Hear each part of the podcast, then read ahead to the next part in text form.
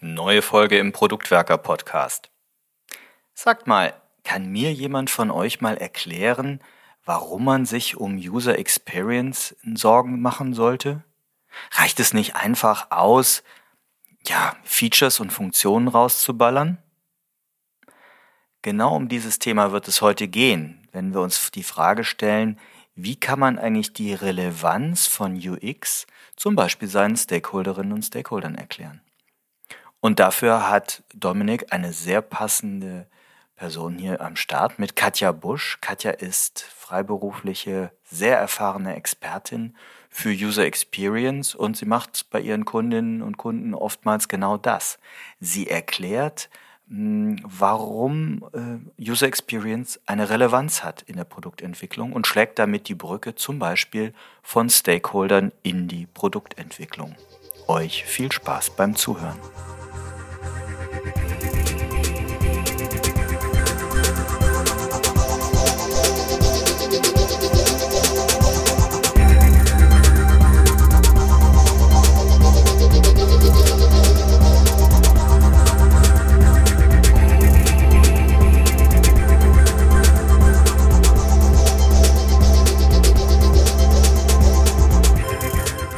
Manchmal ist man als PO der Meinung, dass die UX des eigenen Produkts wichtig ist. Aber die eigenen Stakeholder sehen das vielleicht nicht so. Darum sprechen wir heute über das Vermitteln der Relevanz von UX an die Stakeholder. Mit mir im virtuellen Aufnahmestudio ist als Expertin Katja Busch. Katja, magst du dich unseren Zuhörern und Zuhörerinnen kurz vorstellen? Ja, hallo Dominik, vielen Dank für die Einladung. Hm, wer bin ich? Unternehmen beauftragen mich als freiberufliche Consultant und Coach, wenn sie erkannt haben, dass sie für ihre erfolgreiche Digitalisierung nicht nur die Technologie benötigen, sondern eben auch ganz viel Menschlichkeit und positive Produkterlebnisse. Und ich leiste viel Übersetzungsarbeit zwischen den Stakeholdern, über die es ja heute auch geht, und bringe so ein bisschen Klarheit in den Status quo. Ja, meistens geschieht das in meiner Arbeit über so intensive Workshops mit Lernimpulsen und eben eigenen Aha-Erlebnissen, denn das habe ich in den letzten 20 Jahren gelernt. Ähm, eine gute Experience, also positive Erlebnisse, lassen sich am besten durch positive Erlebnisse vermitteln. Also wenn zum Beispiel ein Unternehmen kundenzentrierter sein möchte, aber nicht genau weiß, wie sie ihre Anforderungen so erheben, dass sie damit kundenzentrierter werden, dann helfe ich dabei. Und vor meiner Selbstständigkeit war ich lange auch festangestellt in der Beratung, in Agenturen und auch mal eine Zeit lang auf Kundenseite, so dass ich verschiedene Blickwinkel auf das Thema User Experience habe und da auch die Perspektive gut wechseln kann. Nochmal, das Thema ist ja, wie wir UX oder die Relevanz von User Experience an unsere Stakeholder vermitteln. Also ich habe erkannt in meiner Rolle oder Verantwortung als Product Owner, hey, mein Produkt muss auch ein geiles Erlebnis sein. Und das muss ich jetzt irgendwie anderen vermitteln. Wie vermitteln wir denn die Relevanz? Äh, ja, das ist eine sehr gute Frage und da würde ich tatsächlich erstmal gucken, was ist denn eigentlich Relevanz? Also Ne, das, was wir als UXler gut können, ist die Perspektive des Gegenübers einnehmen. Und das heißt hier, wenn ich Relevanz ähm, vermitteln möchte, dann wäre es ganz gut, wenn ich mein Gegenüber gut kenne und weiß, was für diese Person relevant ist. Denn relevant heißt, es wird vom jeweiligen Gehirn auch durchgelassen. Das heißt, der andere Mensch mir gegenüber hört mir überhaupt zu. Ja, je nachdem, auf welchem Ohr meine Zielgruppe gut hört, kann ich meine Botschaft auch für User Experience entsprechend verpacken. Und das kann im Business-Kontext sehr unterschiedlich sein. Ne, UX wird relevant, wenn ich zum Beispiel das Produkterlebnis als Entscheidungsmerkmal für den Kauf brauche. Also in fachlichen Gebieten, Produktgebieten, wo ich eine hohe Konkurrenz habe, kann ein positives Erlebnis durchaus die Kaufentscheidung beeinflussen. Und je nachdem, wenn meine Zielgruppe intern, meine Stakeholder das schon verstanden habe, dann kann ich darüber argumentieren.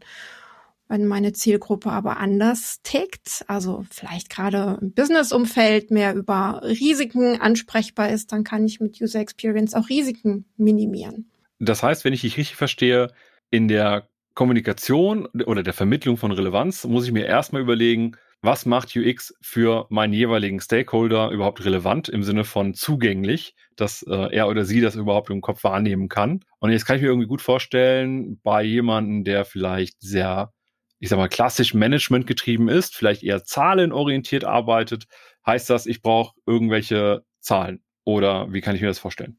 Ja, genau. Also das, was wir mit unserer Zielgruppenanalyse im Bereich User Experience Design machen, das können wir auch super intern auf unsere Stakeholder anwenden. Zum Beispiel können wir eine Empathy Map machen oder eine Stakeholder Persona. Ich weiß nicht, ob ihr das, ob du das hier in dem Podcast schon mal erläutert hast. Ich glaube, der Daniel hat beim letzten Mal auch eine ganze Menge über User Research äh, erzählt in der Folge. Die fand ich auch richtig gut.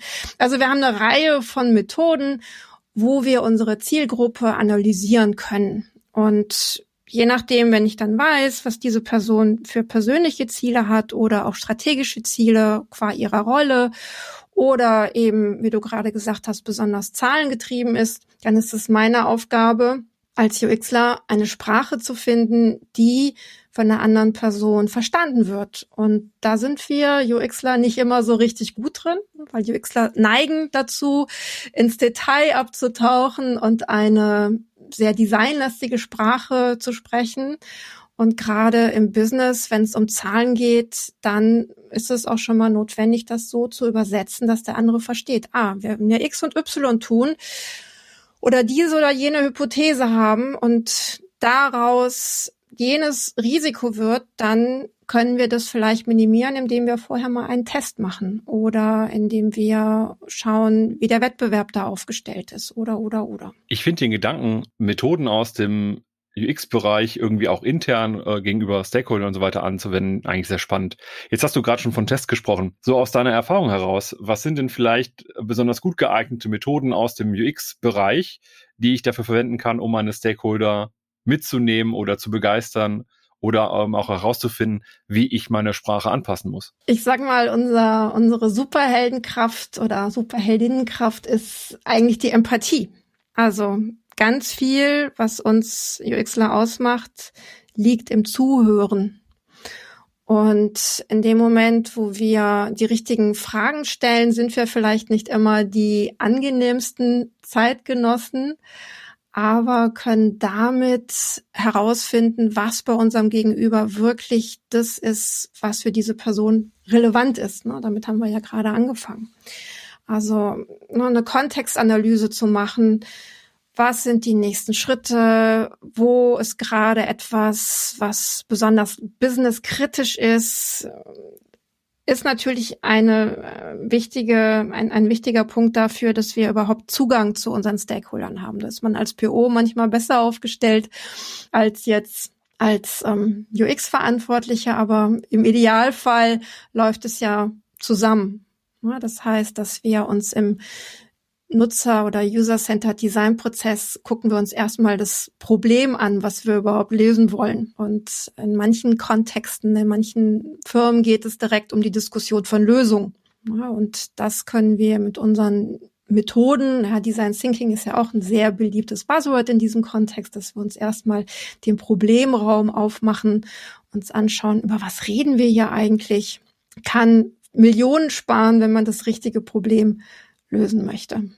Dafür braucht es aber ein bisschen Zeit. Ich kann also, wenn ich es richtig verstanden habe, mit meinen Stakeholdern so ein bisschen in die Kontextanalyse reingehen, auch zu schauen, in welchem Kontext sind die eigentlich gerade? Was brauchen die vielleicht aber auch von mir in meiner Rolle als Product Owner? Was brauchen die vielleicht, um in ihrer Rolle wiederum weiter wirken zu können? Also so ein bisschen deren Kontext eben zu definieren und zu erfahren. Und ich habe tatsächlich auch ähnliche Erfahrungen äh, gesammelt, dass ich Situationen hatte, wo mir Stakeholder sehr gegen das Projekt gefahren sind, ne, also in der aktuellen Version oder dem aktuellen Feature-Set, was wir bauen wollten, um so ein abgeschlossenes Stück Produkt zu bauen. Das wurde dann irgendwie sehr stark befeuert, vor allem wir auch als Team. Aber irgendwann war so ein bisschen auch, man hat sich darüber aufgeregt, man hat sich äh, echauffiert, ich war sauer und so weiter. Das kann ja schon mal bei sowas passieren. Aber irgendwann wurde mir auch klar, naja, ich bin sauer, aber die Person hat einen Grund, warum die so handelt. Absolut. Und das hat mir an der Stelle zum Beispiel auch unglaublich geholfen. Ich war immer noch sauer Ja, also meine, meine emotionale Basis war immer noch schlecht, aber ich wusste zumindestens, die Person kann gar nicht anders handeln, weil die wiederum gegenüber ihren Stakeholdern, zum Beispiel Vorgesetzte, Finanziers, Shareholdern, wie auch immer, bestimmte Voraussetzungen erfüllt haben muss, damit sie gut ankommt. Also zum Beispiel sind meine Voraussagen für bestimmte Zwischentermine, wo Meilensteine fertiggestellt werden, sind die transparent genug? Halte ich die fest ein oder reiße ich die viel zu oft, um dadurch dann auch gegen, gegenüber den Stakeholder meiner Stakeholder eigentlich kein gutes Vorbild zu sein oder kein gutes Futter mitzugeben. Ja, das sind wunderbare Beispiele, die zu dieser Analyse der Zielgruppe, also Stakeholder, Persona, was ich eben meinte, äh, helfen können. Also, dass man, dass wir emotional uns über etwas aufregen, was uns gerade nicht passt, ist ja zutiefst menschlich und wir hier sind ja auch definitiv Menschen, die uns das Thema ganz stark am Herzen liegt, sonst würden wir nicht in unserer Freizeit hier noch Podcast dazu machen.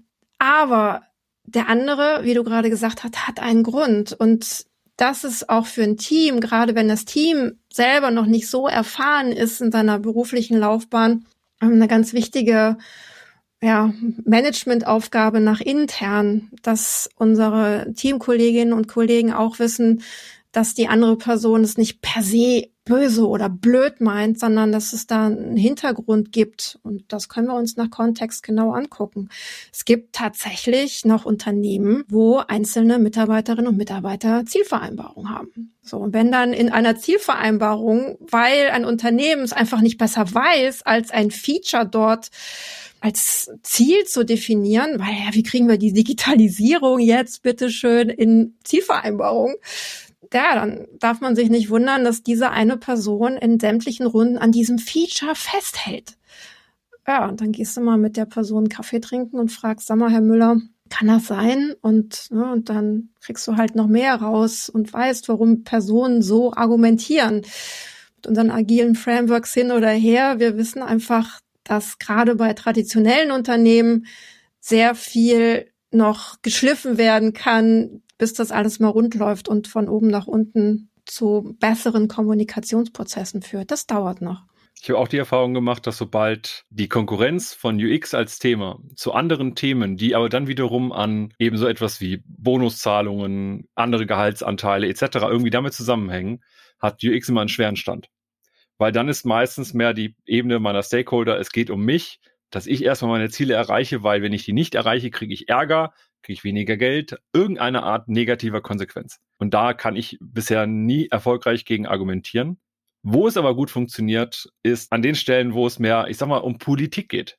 Also wo es darum geht, ein Produkt zu machen, das vielleicht auch auf der höchsten Ebene, Vorstand oder ähnliches, auch einfach überzeugend ist. Also wo auch Leute sagen, das wirkt gut, das ist ein gutes Produkt oder das ist irgendwie auch geil. Ne? Also auch durchaus mit, mit so ein bisschen emotionaleren Begriffen um, um sich werfen. Wenn ich da sagen kann, pass auf, lass uns das noch machen, weil dann können wir da mehr mit begeistern, habe ich in der Regel immer einen besseren Ansatzpunkt. Wie sind da so deine Erfahrungen, wenn es darum geht, UX nochmal stärker voranzutreiben? In dem Moment, wo du sagst, reflektiere ich natürlich und überlege, ob das in meiner Erfahrung auch so ist. Und ich bin mir ehrlich gesagt gar nicht so sicher. Das eine ist das erste, was du gesagt hast, diese, diese Messbarkeit von UX. Wir haben ein Problem, da stimme ich dir absolut zu. Eine positive User Experience ist unsichtbar. Und wie will ich für und gegen was argumentieren, wenn es unsichtbar ist? So, und das wäre das, das erste, die Überlegung, wie kann ich das denn so übersetzen, dass es messbar ist?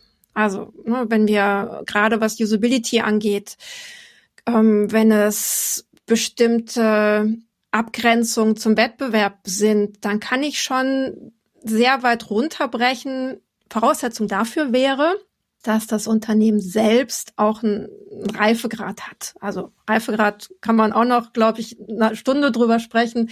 Reifegrad heißt für mich, dass das Unternehmen gut aufgestellt ist, um im Wettbewerb Entscheidungen zu treffen oder sich gegen den Wettbewerb durchzusetzen auf allen Ebenen. Und äh, in dem Moment, wo wir wissen, dass eine steigende oder sink, äh, sinkende Usability uns da negativ oder positiv reinspielt, dann kann man da sicherlich auch noch mal in die persönlichen Themen reingehen. Jemand, der im Kundenservice arbeitet, hat meistens irgendeinen Schmerz, weil dort kommen alle Menschen an, die irgendwie ein Problem mit der Marke oder mit dem Unternehmen haben.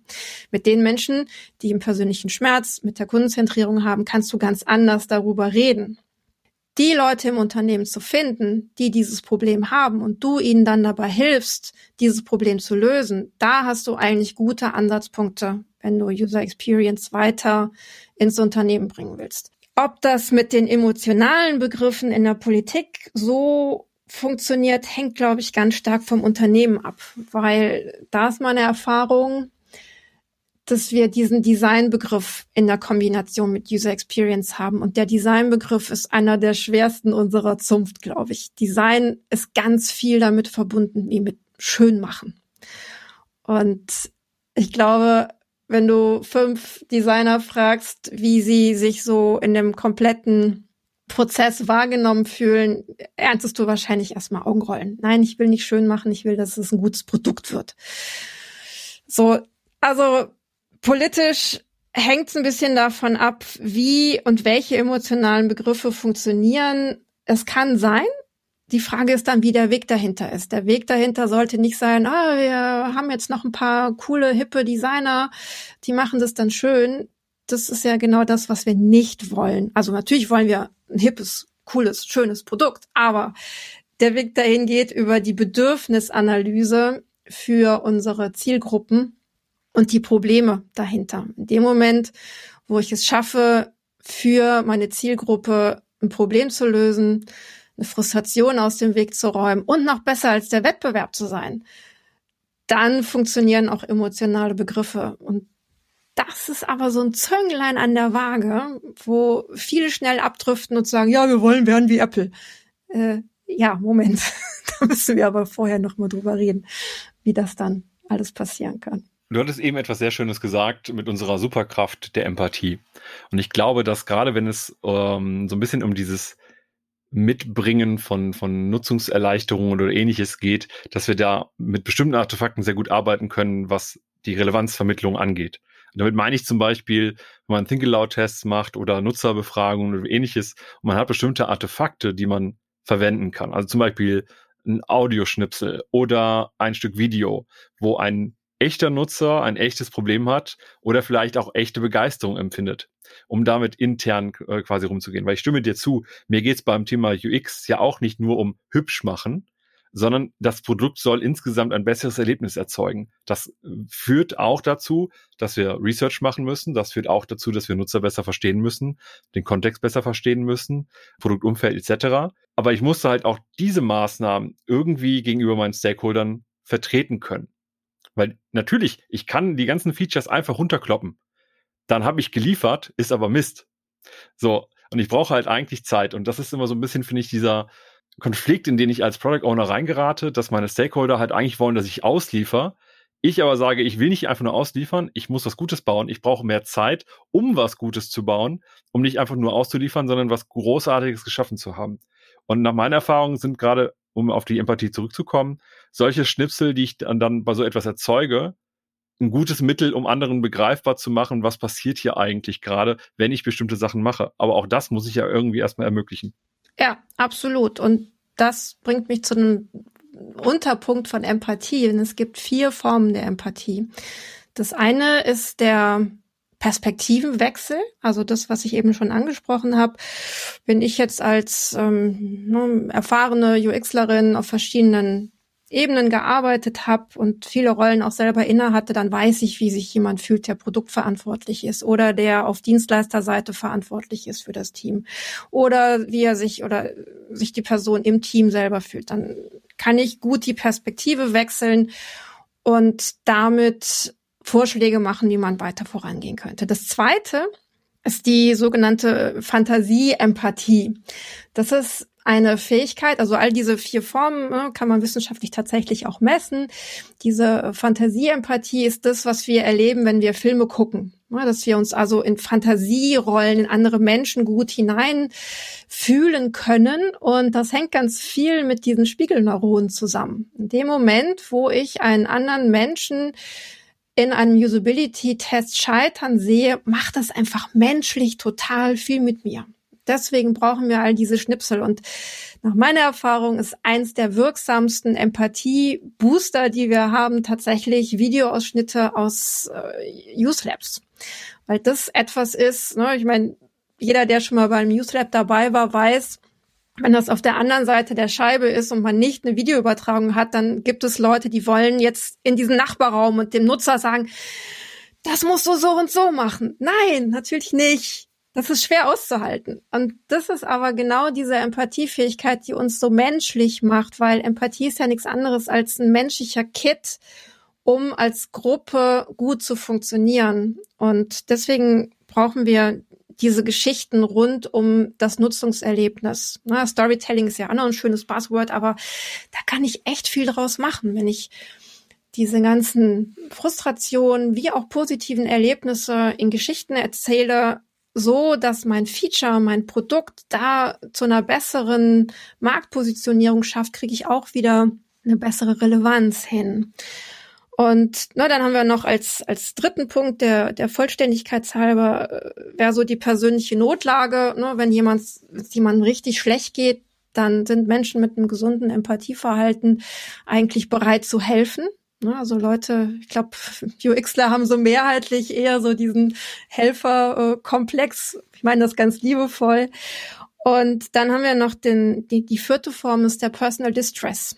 Also ich habe noch keine bessere Übersetzung dafür gefunden. Die haben wir aber tatsächlich auch im Projektgeschehen häufig, wenn jemand nicht in der Lage ist, auf Gefühle anderer Menschen zu reagieren. Ja, also in dem Moment, wo zu viel Infos aus Use Labs kommen oder aus anderen Research-Ergebnissen auf den Tisch kommen, kann es sein, dass Menschen absolut die Schotten dicht machen und sagen, nee, damit kann ich, darauf komme ich jetzt nicht klar mit dem Elend anderer Leute und die Situation verlassen. Ja, das ist also auch eine extreme Reaktion für nicht vorhandenes Empathieverhalten, was man kennen sollte. Und wir haben das ja häufig in unseren agilen Change, UX, wie immer wir unsere Zeit nennen wollen, Projekten, dass Menschen Angst haben. Ja, und Angst ist genauso ein schlechter Innovations Geber wie eben Personal Distress, wo die Leute einfach nicht mehr in der Lage sind, aufgrund ihrer eigenen Erfahrungen, Haltungsmuster entsprechend reagieren zu können. Mega spannend. Und ich finde das äh, total spannend, weil ich mich auch gerade frage, ähm, ob das dann nicht generell bei all denen, die gestalten, eine wichtige, wichtige Fähigkeit ist. Und ich sage bewusst Fähigkeit, nicht Fertigkeit, weil ich glaube, also man kann sie sicherlich ein bisschen aufbohren und äh, ausbauen, aber ist ja auch äh, in vielen Sachen sehr früh gelernt oder auch sogar angeboren.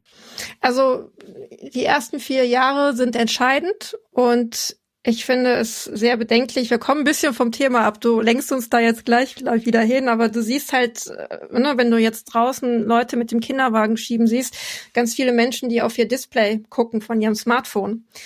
Und die ersten vier Jahre sind total entscheidend, wie Kinder aufgrund ihrer sozialen Interaktion Empathie lernen. Ne? Also alles, was mit Spiegelneuronen, Gesichtsmimik, Spracherlernung, das lernst du in den ersten vier Jahren. Und danach wird's schwierig. Es ist nicht unmöglich, aber es wird schwieriger. Und dann lenke ich jetzt wieder zu dem Thema zurück, wie du gerade schon befürchtet hast. Wir haben jetzt so ein bisschen darüber gesprochen, wie wir es eigentlich machen können, was es so für Möglichkeiten gibt. Wir haben äh, ein bisschen über UX-Methoden, Stakeholder-Management und so weiter gesprochen. Aber lass uns auch mal ganz kurz auf mögliche Probleme zurückkommen. Wie können, kann das entstehen? Weil du hast gerade schon auch bei Empathie gesagt, vielleicht macht jemand auch die Schotten dicht. Ähm, du hast vorher eben bei dem Thema Kontext auch gesagt, ist das überhaupt für mich relevant? Also habe ich eine Relevanzentscheidung? Was siehst du so in der Praxis als häufiges Problem oder als einige der häufigen Probleme, dass UX nicht als relevant empfunden wird? Also ich fasse nochmal zusammen die, die wir jetzt schon hatten. UX ist unsichtbar. Ne? Also eine gute UX ist unsichtbar, so rum. Ne? Also als ich versucht habe, Apple Pay Kundin zu werden, habe ich gedacht, wo muss ich das jetzt einstellen? Ich habe die Bedienungsanleitung gesucht. Es war zu einfach für mich. So, hä? Kann nicht sein, dass es so einfach ist. Also um was Intuitives zu gestalten, braucht es unglaublich viel Aufwand und man sieht nicht als Bewertender, wie viel Aufwand es ist. Das heißt, der Product Owner hat am Ende mit seinem Team vielleicht eine super coole, simple Lösung. Und alle denken so, das ist alles, dafür habt ihr jetzt drei Monate gebraucht. Ja, natürlich. So, das ist echt schwierig, jemandem klarzumachen, dass diese Simplifizierung im Interface richtig viel Aufwand und richtig viele Tests braucht. Und das dann zu argumentieren ist so viel schwieriger, als zu sagen, guck mal, wir haben 15 Features mehr als der Wettbewerb, ob ich die jetzt brauche oder nicht. Ja, es hängt oft damit zusammen, was das Unternehmen, in dem wir unterwegs sind, für eine Historie hat. Ich habe ja auch mal in einem Traditionsunternehmen gearbeitet. Alles, was in der Distru Industrialisierung erfolgreich geworden ist, ist gewohnt. Wir hauen Features raus und in dem Moment, wo wir geliefert haben, sind wir fertig. Dann haben wir geliefert. Da, wo wir aber Probleme lösen, die wir vorher noch nicht kannten oder die Lösung noch nicht kannten, fängt eigentlich in dem Moment das erst an, spannend zu werden, wo unser neues Feature auf den Markt trifft. Weil dann können wir gucken, ob unsere Hypothesen, die wir hoffentlich aufgestellt haben, auch tatsächlich eintreffen. Und wenn nicht, was lernen wir daraus, um in die nächste Iteration zu gehen? So, und das ist für viele Unternehmen total ungewohnt, wo man in Meilensteinen denkt und ein Backlog hat, was ja in den meisten Fällen viel länger ist, als für ein Unternehmen oder für so ein Projekt gesund ist, dann zu sagen, na ja, wir haben jetzt hier rausgefunden, das müssten wir uns nochmal angucken. Der Nutzer macht es ganz anders, aber irgendwie auch cool. Was lernen wir denn daraus? Da gibt es im Unternehmen nicht immer Leute, die mit uns darüber sprechen wollen, weil als Product Owner soll ich ja, hast du ja eben so schön gesagt, ich soll ausliefern und dann ist fertig. Und wenn es Mist ist, oh, ich habe in den letzten 20 Jahren so viele interessante Dinge darüber gelernt, wie man Mist unter den Teppich kehren kann, wollte ich nie wissen. Aber äh, gehört zur Unternehmenspolitik in vielen Bereichen dazu. Ja, was haben wir noch? Ähm, Featureitis hast du eben schon gesagt. Ne? Es geht halt nicht nur um Features, sondern im Grunde genommen geht es um ein Stück weit auch immer um Verhaltenssteuerung. Und ein großes Problem sehe ich tatsächlich darin, dass UX in diesen Design in Kontext geschoben wird. Ja, wir machen irgendwie am Ende was schön und unser Prozess fängt beim Nutzer an. Und was ist eigentlich User Experience? Haben wir da schon drüber gesprochen? Nee, ne? Nicht so richtig. Nicht so richtig. Nicht so richtig, aber ich glaube, der, der entscheidende Punkt jetzt an der Stelle ist, dass äh, UX eben nicht nur visuelles Gestalten ist. Ja, genau. Also was ist eigentlich UX? Wir machen das ganz schnell. UX ist eine Verhaltenssteuerung. Also das Gehirn ist ja nicht zum Denken da, sondern das Gehirn ist dafür da, uns als ganzen Mensch irgendwie gut durchs Leben zu bringen und das mit möglichst wenig Energie. Das heißt, in dem Moment, wo wir ein Erlebnis gemacht haben, entscheidet unser Gehirn, ob ich dieses Erlebnis nochmal möchte oder nicht, um zukünftig damit Energie zu sparen. Also in dem Moment, wo ich ein positives Erlebnis habe, geht es in die in die äh, Haben-Seite, so ja, das, davon wollen wir mehr oder das war okay. Und in dem Moment, wo wir ein schlechtes Erlebnis hatten, gibt es beim nächsten Mal vielleicht ein Warnsystem. Manche Menschen brauchen ein bisschen länger, um aus Fehlern zu lernen, aber wenn wir wissen, das war jetzt irgendwie überhaupt gar nicht gut und ich habe eine Alternative, dann ist die User Experience oder Customer Experience für uns das, was uns am Markt vom Wettbewerb abheben kann. Und gerade in Produktbereichen mit einer hohen industriellen Austauschbarkeit ist das Ganze drumherum einfach total wichtig. Was wiederum auch für den einen oder anderen Product Owner schwierig ist, wenn das ganze Unternehmen, die ganze Organisation darauf getrimmt ist, einfach nur Produkte auszuliefern. Da sind wir bei der Frage, was ist ein Produkt? Ich glaube, das habt ihr hier in der einen oder anderen Folge bestimmt auch schon ausführlich diskutiert. Bleibt aber für uns, für die Experience ein ganz wichtiger Aspekt, denn nur das Produkt alleine ist noch nicht das Entscheidende. Ich habe noch ganz viel drumherum. Ich habe meine Customer Journey, wo ich ja auch darüber nachdenke von, will ich überhaupt Kunden werden und wie ist mein Prozess bis dahin? Ja, und in dem Moment, wo ich dann entscheide, ob ich dieses Erlebnis nochmal machen möchte oder nicht, habe ich vielleicht keine zweite Chance mehr, wenn ich als Unternehmen irgendwas vergeigt habe und dann bleibt der Warenkorb in der Ecke stehen. Jetzt haben wir so ein bisschen über die Relevanz gesprochen, wie wir sie vermitteln können, Kontexte etc. Jetzt gerade auch noch ein bisschen über Probleme, die wir so üblicherweise sehen in Organisationen, in so einem Stakeholder-System sozusagen.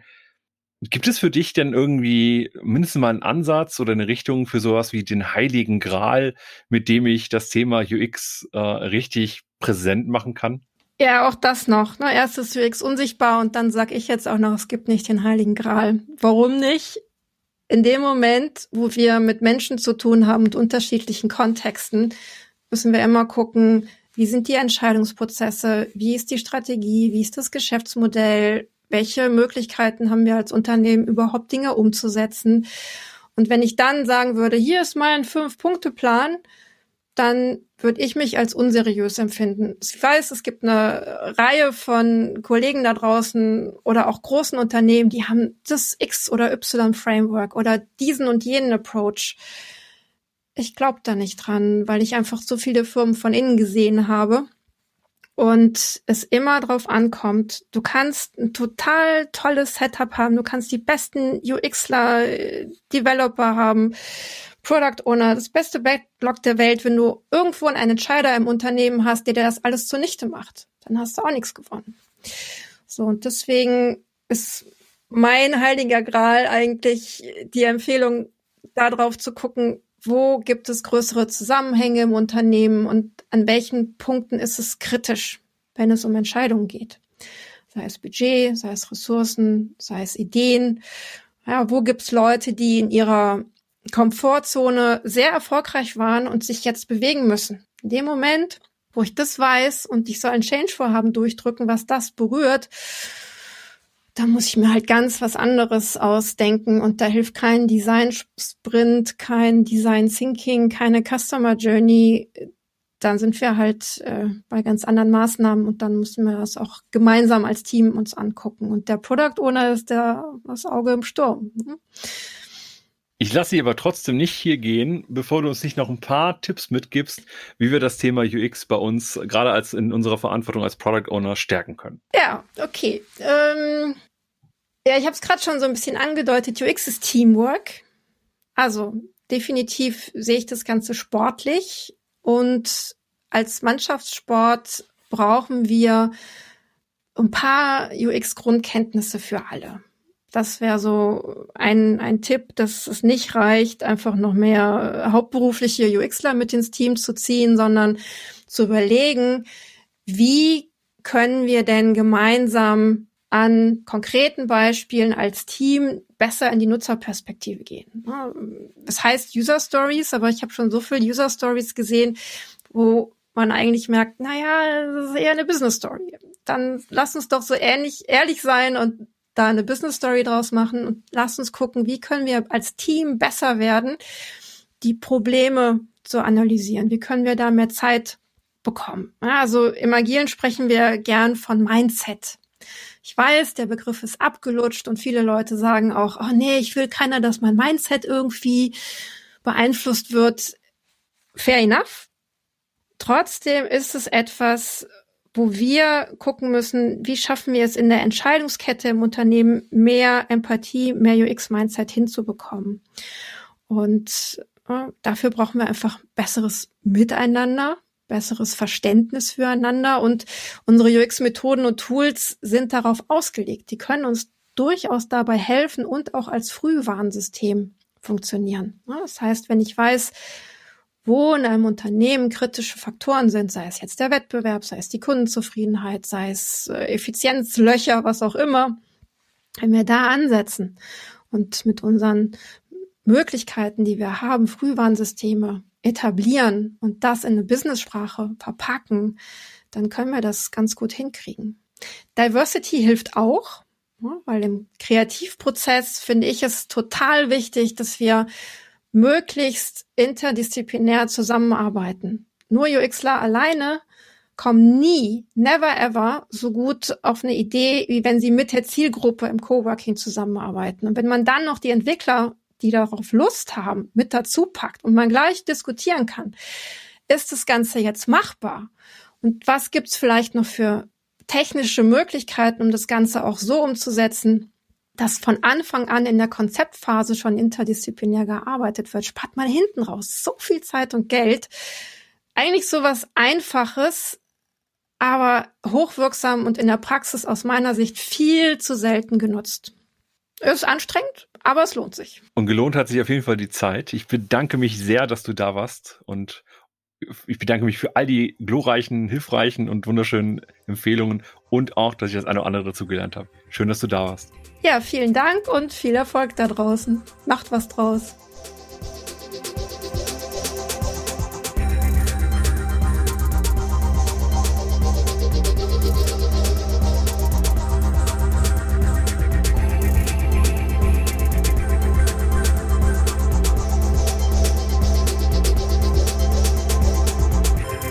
Produktwerker bieten neben diesem Podcast auch kostenfreie Live-Events.